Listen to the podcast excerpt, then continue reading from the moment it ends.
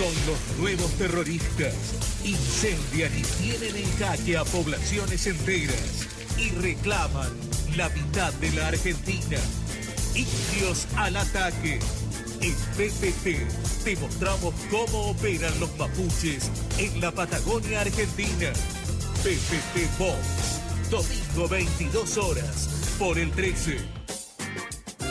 11 y 34 marca el reloj. Seguimos en FM La Tribu. No estamos en el 13, pero sí estábamos recordando un audio y un programa que eh, sucedió anoche. Sí, así es, porque lo que escuchábamos recién era el avance del programa de ayer de Jorge Lanata en Canal 13, donde dicen indios al ataque. También hubo una.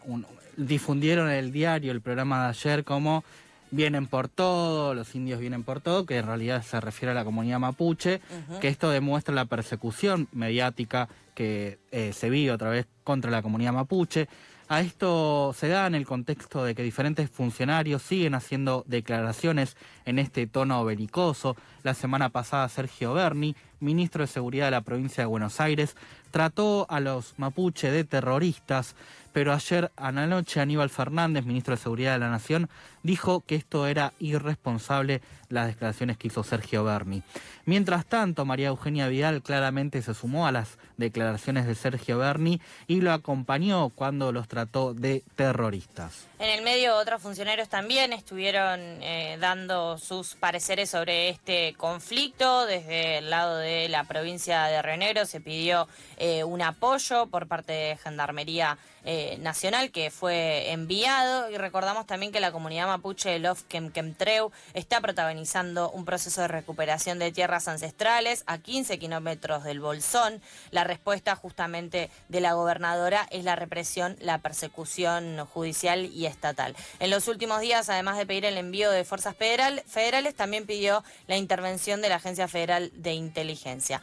Para hablar sobre todo lo que se desprende de esta situación, de estas persecuciones y este ataque nuevamente a la comunidad mapuche, ya estamos en comunicación con Diana Lenton. Ella es doctora en ciencias antropológicas y especialista en genocidio y políticas indígenas. Hola Diana, ¿cómo estás? Norman y Sofía, te saludamos al aire FM La Tribu. Hola Diana. Ahora vamos a ver si eh, está correctamente conectada o quizás como nos pusimos a introducir. Sí, o la, las tecnologías del WhatsApp.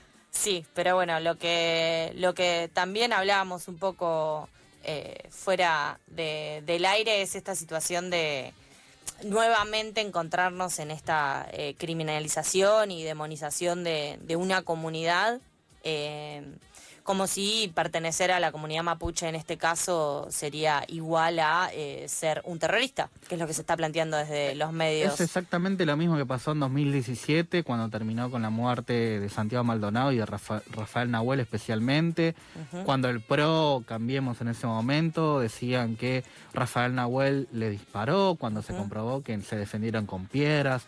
Me acuerdo de una mesa con Mirta Legrand, Burrich diciendo que se defendían con, pistolas, qué sé yo, y eh, eh, Tenenbaum, en nuestro Tenenbaum dijo, tenían piedras, no tenían armas. Eh, pero bueno, es algo que, se viene sucediendo cada tantos años por diferentes eh, conflictos que, bueno, ya vamos a conocer, que en realidad es el poder de la tierra, de los negocios inmobiliarios, de lo que se vive en el sur con los propietarios de las tierras. Ahora sí, estamos en comunicación con Diana Lenton. Hola Diana, ¿cómo estás? Norman y Sofía te saludamos desde FM La Tribu. ¿Qué tal? ¿Qué tal? ¿Cómo están? Bien. Gracias por invitarme. No, gracias a vos por este ratito para poder pensar eh, un poco. Eh, ya, ya teníamos eh, pensado y teníamos ideado hablar con vos, volver a tocar este tema de la criminalización de, de, la comunidad mapuche en este caso, que es lo que estamos viviendo, y justamente en el día de ayer nos desayunamos con este programa que es uno de los más vistos del periodismo argentino, conducido por Jorge Lanata. En primer lugar, ¿cómo estás viendo este ataque a la comunidad mapuche? Que es algo que eh, seguimos insistiendo, no es algo nuevo. Eh, pero que el último antecedente que tenemos fue en 2017, Patricia Bullrich, Elisa Carrió y, quienes estaban en el gobierno en ese momento, y que terminó lamentablemente con la muerte de Santiago Maldonado y Rafael Nahuel. Exactamente, y en eso quería recordar que justamente hoy se cumplen 47 meses del asesinato de Rafael Nahuel, que con muy pocos avances en la investigación, eh, con una falta de voluntad política para investigar por parte de, la justicia local.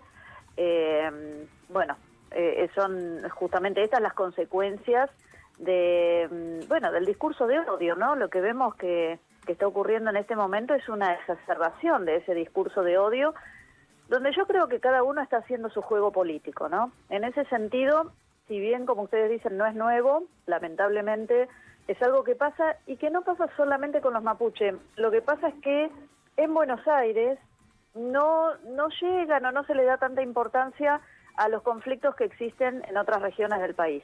¿no? En el norte del país hay un montón de conflictos territoriales, pero no se recepcionan de la misma manera. También es cierto que no son los mismos intereses, eh, digamos, no, no son los mismos grupos de presión los que están operando en uno y en otro lugar, ¿no? Entonces, bueno, ahí se juegan muchas cosas. Yo apuesto a que esta escalada de tensión baja, ¿no? Dentro de un tiempo, espero, ¿no? Y espero que en el medio no tengamos que lamentar ninguna otra muerte, pero yo creo que esto va a bajar después de las elecciones, porque esto ocurre en años electorales sobre todo, eh, y además después de que se sancione la prórroga de la ley 26.160 que está en este momento en tratamiento en el Congreso. Esta ley es, una, es la prórroga ¿no? de una ley que ya existe y en el 2017 pasó exactamente lo mismo. Cuando estaba esta ley tratándose en el Congreso se exacerbó el discurso antiindígena ¿no? y antimapuche en particular, pero antiindígena en general. Es una ley que eh, ya tiene muchos años y que ya fue prorrogada varias veces, que declara la emergencia territorial y la necesidad de un relevamiento de las tierras indígenas, de un relevamiento sistemático, justamente para que se pueda eh, digamos, para que los gobiernos tengan también una base firme sobre la cual poder tomar decisiones, ¿no? O sea, se llegó a la conclusión de que había una crisis en la cuestión territorial eh, y que, bueno, que había que, tener una base de datos acerca de cuáles son las tierras de las comunidades, no, no, no en un reclamo, digamos, utópico, eh, que, a veces me parece que es el fantasma que se está agitando, ¿no? De lo, vienen los indios, como dice la nata, los indios y se van a quedar con todo y nos van a echar, eh, sino que se trata de aquellos espacios donde el Estado les reconoció después del avance sobre sus territorios, después de las campañas del desierto, después de todo eso, les permitió seguir viviendo con sus familias, que son espacios muy reducidos, muy acotados, pero que por lo menos esos espacios son los que quieren que no les terminen de quitar, ¿no? Entonces uno ve que estos conflictos territoriales se dan con, digamos, con tanta repercusión y son conflictos sobre espacios muy pequeños a veces y que y donde ellos están viviendo, cuando digo ellos digo por ejemplo los mapuche están viviendo desde hace generaciones, ¿no? Y donde no había, digamos, conflicto y además algo que a mí me me, me, indigna mucho realmente es cómo se presenta la opinión pública, eh, sobre todo a la opinión pública de Buenos Aires, eh, porque la gente que está en el lugar sabe cómo es la situación y no la pueden engañar, pero a los que estamos lejos, ¿no? Eh, nos pueden decir cualquier cosa y que esta cuestión, ¿no? Que tienen aterrorizados a los a las ciudades de la Patagonia, que eh, como que son unas hordas salvajes, ¿no? El, malón que vuelve, cuando en realidad los mapuche tienen no solamente eh, 100 años de coexistencia pacífica con la gente que no es mapuche en la Patagonia, ya sean argentinos o inmigrantes, sino que además están tan mezclados con la sociedad actualmente que vos no podés a veces ni definir quién es mapuche y quién no. Yo esto le contaba también eh, en otro programa, ¿no? Eh, para la gente de Buenos Aires que conoce la Patagonia en plan de turista, cuando vas a un hotel y te quedas en Bariloche, por ejemplo, eh, o, en, o en Chapelco, ¿no? los que les gusta ese tipo de, de, turismo de invierno, eh, el que te sirve el desayuno en el hotel es mapuche. La mucama que te limpia la habitación en el hotel es mapuche. El policía que está en la calle es mapuche, porque está lleno de mapuches policías. Eh, la empleada administrativa, si tenés que hacer un trámite, es mapuche. Los chicos que te ayudan a subir y bajar de las sillas en Chapelco son mapuches. Es más, lo digo esto con eh, concretamente porque conozco varios que son de las comunidades de la zona y que, bueno, es la salida laboral que tienen que, generalmente es en, el, eh, en la industria turística, porque es la más importante en esta zona de la cordillera, Eh, y vos ni pensás que son mapuche, y de repente ahora los están presentando como criminales salvajes terroristas. Digo, a ver, eh, ni nos habíamos dado cuenta que eran tan terroristas y tan salvajes, ¿no? Y de repente ahora, en la mente de algunas personas, se está creando esta grieta que en realidad no existe, ¿no? Diana, Entre cuando... ellos y, los otros. Sí. Cuando vos hablás de, las comunidades mapuches, también hay que contar que en la provincia de Buenos Aires hay una fuerte presencia de la comunidad mapuche, que generalmente no se habla, que generalmente fueron desplazadas justamente por las fronteras del agro, especialmente del extractivismo. Esta situación especialmente en Río Negro empezó con la, o empezó entre comillas, o se dio a conocer con lo que está pasando en la Lof eh. ¿Cuál es la situación que se viven después de las represiones y de los ataques, también de la persecución judicial por parte de la gobernadora. El Lof, Lof significa comunidad, ¿no? En lengua mapuche. El Lof Kemkentreu eh, está mm, en un espacio que se llama Cuesta del Ternero, que está entre 12, 15 kilómetros del Bolsón, eh, del centro, digamos, de Bolsón, y mm, y así fue, es el lugar, por ejemplo, donde empezaron los incendios en el verano pasado. Muchas de las familias que están allí, mapuches y también gente que no es mapuche, eh, que, que, son otros ciudadanos argentinos que viven del campo, que viven de sus cultivos, han perdido la casa, los cultivos han perdido todo y muchos todavía no se han podido recuperar, pero sobre todo las comunidades indígenas que estaban en, la zona de Cuesta del Ternero perdieron todo. Fueron las principales víctimas de los incendios. Que son incendios que las primeras investigaciones dijeron que eran incendios intencionales y que todos apuntan a ciertos grupos inmobiliarios y eso no se termina de investigar ni mandaron la gendarmería no en ese momento para ver qué estaba pasando ni eh, yo ayer escuchaba que el gobierno dijo que que, le iba a pagar la reconstrucción del Club Andino, de la sede del Club Andino que se incendió ahora, y no, no les reconstruyó las casas a, los pobres, ni mapuches ni campesinos que perdieron sus casas, ¿no? Eh, esas cuestiones, la verdad que a mí me, enojan mucho. Pero aparte de esto, digo, eh, está esa cuestión muy, muy complicada, hay un proyecto que se señala este terrateniente famoso Joe Lewis, que es el proyecto Laderas. Ese proyecto Laderas está en un cerro, que es el Perito Moreno. Es un proyecto que está en contra de la ley de bosques, que sin embargo la provincia lo está apoyando porque hay mucha inversión privada de por medio, que es para desmontar un montón de bosque nativo y crear pistas de esquí en un cerro que está en este momento protegido por la ley de bosques. Bueno, las comunidades indígenas y las asambleas, eh, las organizaciones defensoras de la ecología de la zona, como la Asamblea por el Agua y la Tierra, están en contra de este proyecto. Bueno, esto dio lugar a un montón de conflictos con el, a través del cual, por ejemplo, se quemaron los centros comunitarios, eh, por ejemplo, el que está en el Camping Río Azul, eh, en el Bolsón eh, y también puestos comunitarios de estas comunidades, la comunidad Inalef, por ejemplo, estaba en la zona y, sufrió incendios, eh, y tienen que ver con este conflicto, ¿no? Y ellos vienen sufriendo, tanto los mapuches como los movimientos ecologistas vienen sufriendo desde hace mucho el ataque sistemático por parte de estos sectores. A esto se agrega que hay un empresario de apellido Rocco, que hace un tiempo hizo la denuncia contra este grupo, contra la comunidad que entrego en particular, y esto es lo que detonó este conflicto, los acusó de usurpadores. ¿Por qué? Porque él tiene una concesión para plantar pino. Ustedes saben que la plantación de pino es uno de los problemas que hay en la Patagonia y es uno de los responsables de los incendios también, ¿no? Porque donde se planta el pino, eh, el pino no crea bosques, ¿no? Sino que son eso, plantaciones, ¿no? Monocultivos. Entonces, debajo del pino no crece nada. Aunque uno quisiera combinar con otras plantas, no se puede, porque el pino tiene esa característica. La tierra abajo es seca, no existe el colchón verde que, digamos, mantiene la humedad y que puede hacer que se eviten los incendios. Entonces, son como leña seca, se prende muy rápido y eso tuvo que ver, o sea, las zonas plantadas con pino fueron las que prendieron más fácil eh, durante el verano y además el tema son las piñas, que frente al calor del incendio vuelan y son como granadas, ¿no? Que hacen que, el incendio avance con mucha más velocidad. Entonces, bueno, a pesar de eso, hay toda una serie de inversiones puestas en, en el pino, en el pino industrial, y este señor tiene una concesión en ese lugar para plantar pinos, pero no es el propietario de la tierra. La tierra es fiscal y en esa tierra fiscal está la comunidad Quenquemtreu, ¿no?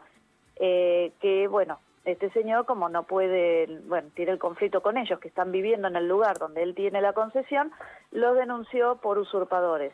Entonces ahí es cuando la comunidad, ¿no? Respondiendo a esta acusación, eh, se visibiliza, porque ellos estaban ahí arriba, ¿no? En, más, en un lugar más alto, y lo que hacen es poner más cerca de la ruta, un lugar más visible, eh, carteles, banderas, bueno, ahí es cuando se hacen visible y entonces eh, la justicia de la provincia manda el desalojo, o sea, primero fue una, iban como para una inspección, un allanamiento que terminó en un desalojo. En este desalojo se cometieron violaciones graves, ¿no? no solo a los derechos humanos, sino también a los derechos que están enmarcados, por ejemplo, en la, en la defensa de, los derechos de niñas, niños y adolescentes. Eh, se llevaron niños esposados, eh, hubo violencia física contra niños de la comunidad, bueno, cosas que pasan en las comunidades que uno piensa no podrían pasar en otro lugar. Y, este, bueno, después, bueno, fueron todos liberados, volvieron a su lugar, pero ellos siguen con el, con, digamos, están en su lugar, en la recuperación más arriba, y abajo se armó un acampe que no corta la ruta, es un acampe que está metido adentro del, campo, eh, de personas que, bueno, que están acompañando y que se manifiestan solidarias y que, bueno, que están como cuidando el lugar. La policía cortó la ruta, eh, le, le, hizo un cordón, digamos, al norte, un poco al norte y un poco al sur de donde está la comunidad para impedir que las personas que están abajo puedan acercarle alimento y abrigo a las personas que están arriba. Y eso lleva más o menos un mes, con lo cual, eh, bueno, hizo frío, hace un mes hacía todavía mucho frío ahí arriba y la comunidad se tiene que estar aguantando esa situación. Y la pregunta mía es si todavía no hubo, digamos, un, no se expidió la justicia, no hay una, digamos, una determinación realmente de culpabilidad, de responsabilidad sobre estas personas, ¿cómo la policía o sus jefes políticos deciden crear un castigo, digamos, que, que es rayano en la tortura, y, digamos, este, realizar un castigo por su propia decisión, antes de tener una orden judicial. Si el día de mañana la justicia dice que tienen que ser todos absueltos de culpa y cargo, que tienen razón, que tienen derecho en lo que hacen, ¿quién les ¿qué les quita el, castigo que ya les están imponiendo, no?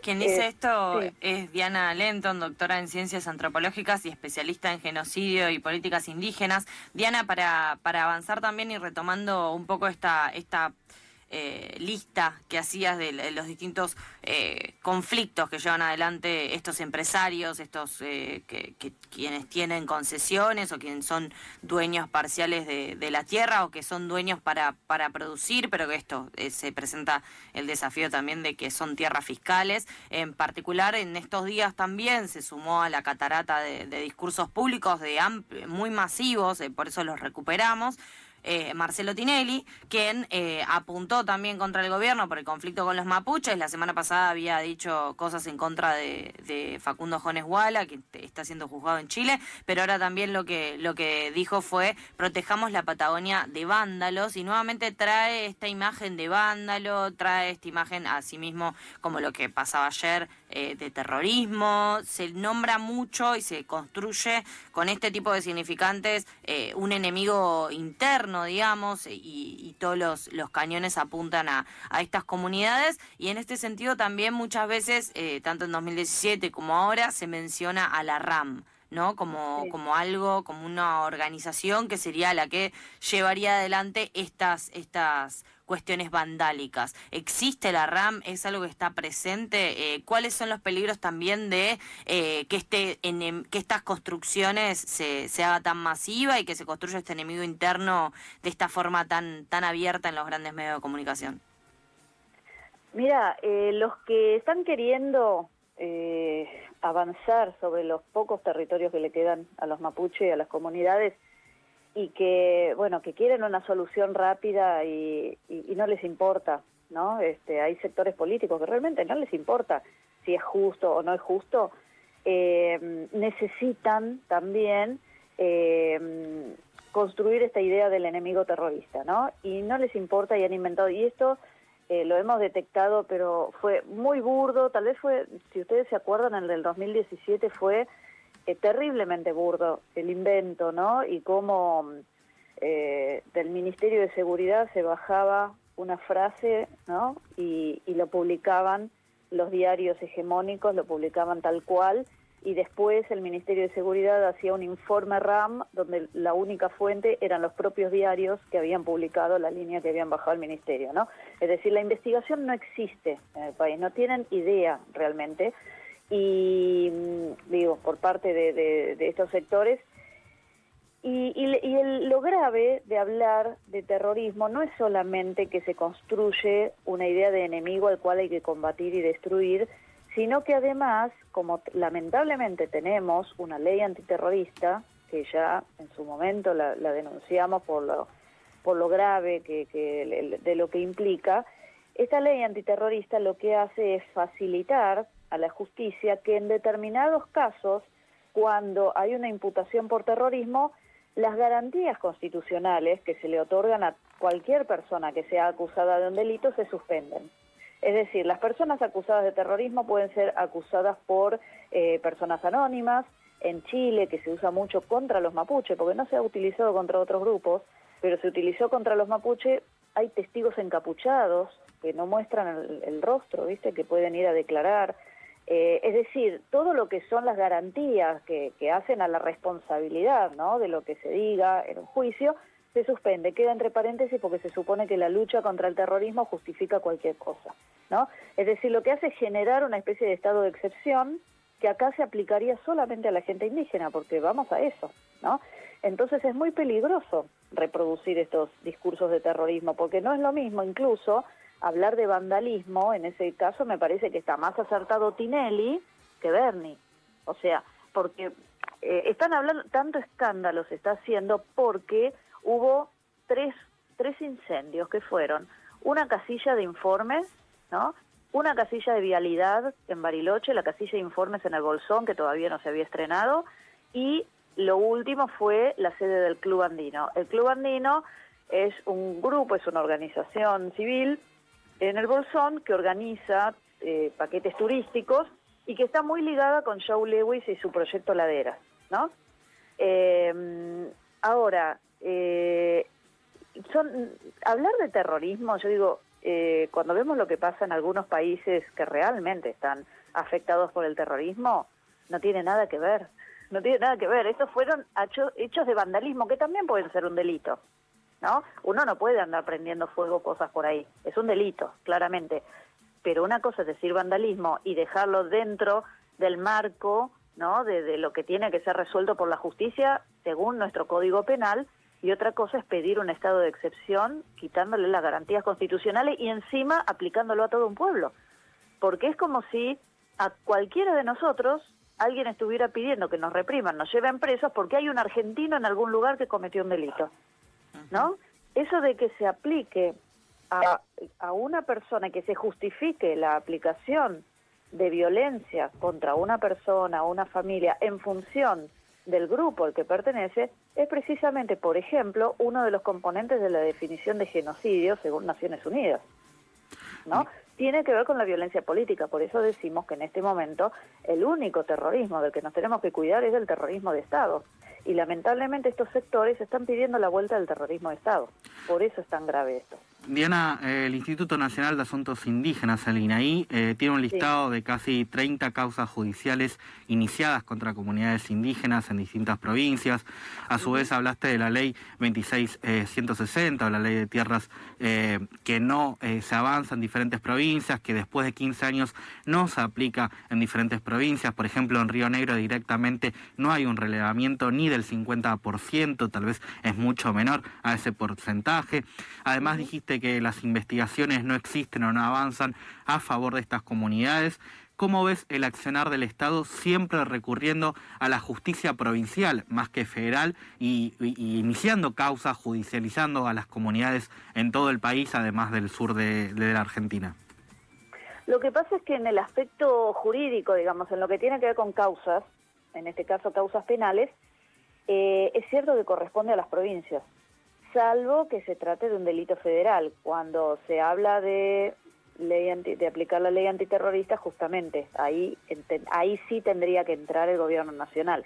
Pero según entiendo, por lo menos yo no soy abogada, pero hasta donde entiendo, eh, cuando se judicializa un conflicto, entonces pasa a ser de las provincias realmente. Ahora, ¿por qué hay que judicializar los conflictos que pueden ser resueltos utilizando las leyes que existen y que reconocen, o sea, el, INAI, para, que se entienda, el, Instituto Nacional de Asuntos Indígenas, que depende del Ministerio de Justicia y Derechos Humanos, eh, tiene dentro del Instituto Nacional de Asuntos Indígenas hay un, como una sección, una oficina, que es el RENACI, el Registro Nacional de Comunidades Indígenas.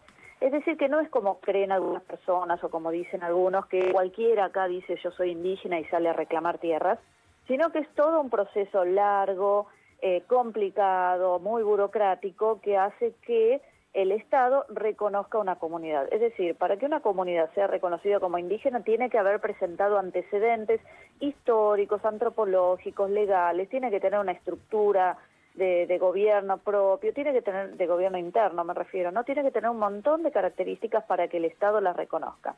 Una vez que el Estado los reconoce, quedan, digamos, sujetos a la ley indígena que tenemos desde el año, la ley de política indígena que tenemos desde el año 85, ¿no? Que le otorga determinados derechos. Y estos derechos tienen que ver, por ejemplo, con su derecho a tener una a que sus hijos tengan una educación intercultural y bilingüe en sus escuelas. Entonces, en las escuelas que están en las comunidades o en ciudades donde hay población indígena, en las escuelas se otorga educación cultural y bilingüe, por ejemplo, ¿no? Eh, y en la cuestión territorial tienen derecho a que se les mensure el espacio donde ellos están habitando, aunque en realidad el Estado no les reconoce nunca les termina de dar la escritura, por decir de alguna manera, ¿no? Entonces terminan siempre teniendo ocupación precaria y este es el problema con el Estado, que el Estado es como como no sé, como un animal que tiene muchas cabezas, ¿no? Como esos animales mitológicos y mientras tenés un organismo que es el Instituto Nacional de Asuntos Indígenas que reconoce sus derechos, por ahí tenés otro organismo, como puede ser el que otorga los permisos forestales, que no le importa otorgar permisos con la gente adentro, ¿no? Entonces, mientras el INAI les está reconociendo un espacio para vivir, eh, otro organismo o la dirección de, hidrocarburos o la de minería le está haciendo concesiones a empresas mineras y petroleras con la gente adentro, ¿no? Entonces el Estado tiene, digamos, todos estos matices. Y, y, bueno, yo no estoy de acuerdo cuando se dice que, que falta presencia estatal, ¿no? Porque solemos hablar de la presencia estatal para lo bueno, pero en realidad muchas de estas comunidades que tienen enormes problemas de infraestructura, además que con la pandemia, sobre todo el año pasado, cuando empezó la cuarentena, se manifestaron de una manera terrible y trágica, la falta de acceso a la salud, eh, a un montón de cosas, sin embargo, basta que cortan una calle para que les manden los camiones llenos de policía, de gendarme, o sea, el Estado está, el tema es para qué está, ¿no? Entonces, el tema es evitar, me parece que lo que tendría que hacer el poder político es evitar la judicialización de los conflictos, resolverlos por vía administrativa, con las leyes que están para ser cumplidas, ¿no? Y además, por ejemplo, ahora, porque no hay más remedio, porque se venció el plazo, prorrogar la ley que marca la demarcación de los territorios para que realmente sepamos dónde están los territorios, cuáles son los espacios en conflicto. Por algo hay algunas provincias que no quieren hacer esa demarcación. ¿Por qué no la quieren hacer? ¿Por qué no quieren saber o no quieren que se sepa cuáles son los lugares donde las comunidades o las familias indígenas están viviendo desde hace 200 años, ¿no? Entonces, eh, bueno, que se prorrogue y que se termine de una vez de hacer el relevamiento, porque esta ley ya fue prorrogada varias veces y el relevamiento, bueno, no termina. También convengamos que lo que sucedió es que la primera vez que se, se, se sancionó fue con presupuesto, pero después las dos veces siguientes que se prorrogó salió sin presupuesto. Y ahora el proyecto que entra nuevamente es con presupuesto propio. Eso es indispensable porque para hacer un relevamiento hay que viajar, hay gente que tiene que, bueno, hay gente que cobra un sueldo, que son técnicos, ¿no? Está bien, eh, yo no digo que, que, sea mal utilizado el dinero, digo que es necesario y que, bueno, por ahí pasaron años en los cuales no había un presupuesto propio y eso por supuesto que ralentiza todo. Pero, pero bueno, que se sancione la prórroga y que se cumpla y que después haya Me parece que tiene que haber un llamado a que a sentarse a conversar, pero en serio, ¿no? Representantes del Estado con los representantes, las autoridades tradicionales, las organizaciones de los pueblos indígenas y que se puedan sentar de igual a igual a decir, bueno, a ver cómo resolvemos esto, ¿no? Eh, Diana, te agradecemos un montón este rato que estuviste charlando con nosotros. La verdad que para poder ver eh, este conflicto, más allá de lo que se difunde en los medios tradicionales de comunicación es muy importante tener estas variables, así que te agradecemos eh, justamente este rato con nosotros, seguramente y con los avances o no de esta ley eh, de acceso a, de esta ley de las de las tierras, eh, vamos a volver a estar comunicada con vos o con cualquiera de los de la red de investigadores de genocidio de pueblos indígenas. Te agradecemos un montón, te mandamos un abrazo. Bueno, encantada, estamos siempre a disposición. Hasta luego. Hasta luego. Pasaba Diana Lenton, doctora en ciencias antropológicas y especialista en genocidio y políticas indígenas. Ya hace 15 días habíamos hablado con Marcelo Musante, justamente también de la red de investigadores en genocidio y pueblos indígenas. Ahora volvemos a tocar este tema del conflicto eh, de la Love Kemtreu con Diana. Quedará seguramente mucho, mucho por seguir de este conflicto que está en la Patagonia. Pasadas por alto es millennial como el www o www, como quieras decirle. Hasta las 13 por FM La Tribu. Repasadas de Internet.